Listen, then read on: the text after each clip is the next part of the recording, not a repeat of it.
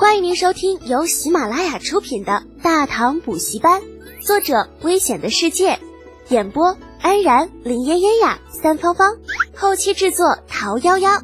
感谢订阅。第十九集，等着看笑话的老货们，带着满满的恶趣味，李道宗见到了李二。作为皇室宗亲，这点优势还是有的。只不过这个时候，李二正在忙着与长孙无忌、杜如晦等人商量事情，对于李道宗的到来，并没有表现出过多的热情。倒是长孙无忌热情地迎了上去，从他手中接过那两坛酒，好奇地问道：“道宗啊，以前可从来没见你往宫里边拿过东西啊，这是什么呀？酒，好酒。”昨天在李靖家发现的，特地带出来两坛，与陛下与诸位分享。啊，在场的谁都知道啊，所谓的分享什么的，不过是客套。这李道宗又没有什么未卜先知的能力，如何知道他们在这里呢？只是不管长孙无忌还是杜如晦、房玄龄，这都是人精，谁也没有多说什么，反而一起笑着打趣了他几句，便看向李二，等着大佬先开口。李二望着摆在面前的两小坛酒，同样是一头雾水。这人家李靖的酒要献，那也是他儿子来献。这什么时候轮到你李道宗了？你不知道这中间差着辈儿呢吗？他想着，李二问道：“道宗啊，你这酒，怕不是那么好喝吧？”李道宗嘿嘿一笑：“嘿嘿嘿，陛下明鉴。”说来呀，这酒其实是李德俭那小子主动送到臣府上的，特地让臣给陛下送过来。为此，那小子还承诺每年给臣五万贯的收益。那前提是这酒必须得成为贡酒。瞬间，满屋子人脸色都变得古怪起来。这在座的都是千年老狐狸呀，那岂能不知道五万贯的收益从何而来吗？这分明就是想打着皇室的旗号做买卖嘛！隔了好一会儿，李二无奈的叹道：“哎，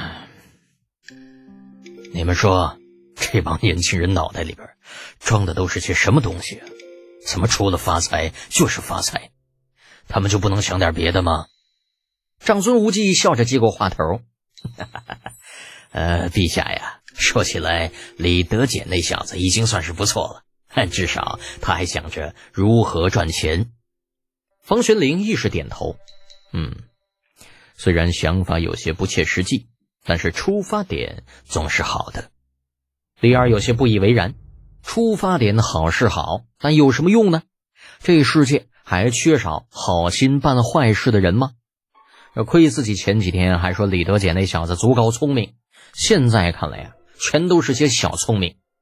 打着皇家的旗号卖酒，也真亏他想得出来。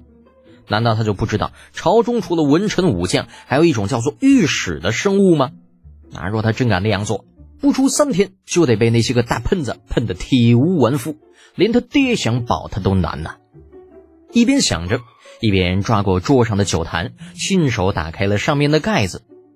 浓郁的酒香瞬间充斥了整个房间，连带李二身后那老太监林许在内。所有闻到的人都是眼前一亮，李二很是诧异。哎，这酒的味道还真是不错，怪不得那小子信心满满让你推荐。李道宗讪讪一笑，酒还真是好酒，劲道十足。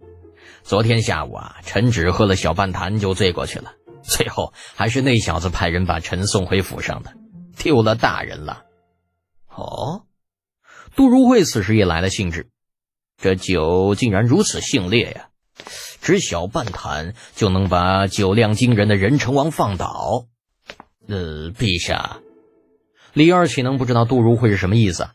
当下对太监林喜道：“马上中午了，去川山吧，朕正好也试试这酒到底如何。”那酒自然是好酒，颜色清亮，劲头十足。从未喝过高度酒的众人无不是大呼过瘾。以至于下午全都是被抬着回去的。随后，宫里传出旨意，特斥左领军尉、领府折冲都尉李德俭所酿之酒为宫中御酒，着每年进贡两千坛，共计万斤。一时之间，长安哗然。李德俭，一个在长安城无人不知、无人不晓的纨绔，因为救过皇帝，所以一步登天了。啊，大多数人呢，往往都是一个样子，不患寡而患不均。啊，你李德俭救驾了又怎么样呢？要换成老子，老子也行。那再说了，救驾不是一个臣子的本分吗？凭啥皇帝陛下上赏赐你之后还要给你补偿啊？李浩对此却是不以为意的，反正骂几句又掉不了一根汗毛啊！得到实惠才是真的。宫里两千坛酒的酒钱已经送来了，不多不少，刚好一万贯，满满的堆了几乎半个庭院。程楚墨和李振作为死党，那自然对此是喜闻乐见。这两个家伙此时正围着装满了铜钱的箱子转着，垂涎欲滴的样子，看上去很是好笑。程茵茵虽然比程楚墨小上一岁，但是在程母崔氏的教导之下啊，依然是颇有大家风范。看着大哥那一副没有见过世面的样子，无趣的摇摇头，对正在烤鸡翅的李浩说道：“这就是你的目的，发财。”李浩将手里那鸡翅翻过来，抬头看向了骄傲如天鹅一般的程茵茵。发财不是目的，我喜欢的是这中间的过程。程茵茵道：“嗯，还不是一样的结果？当然不一样啊！”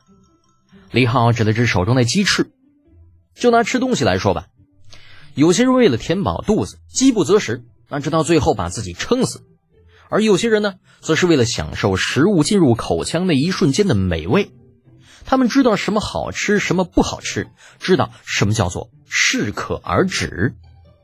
程茵茵淡淡的瞥了李浩一眼，是吗？那现在你快要被撑死了吧？哎呦我去，这小丫头怎么说话呢？不毒舌能死是吧？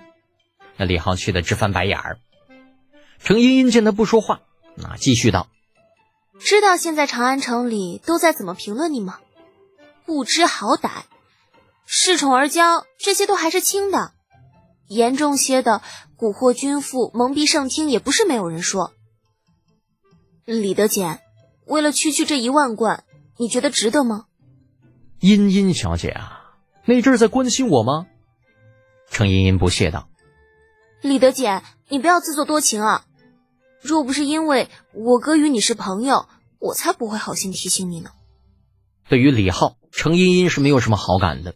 在他看来，此人骨子里就是个不学无术的纨绔，否则也不会跟自家那个不成器的大哥整日的厮混在一起。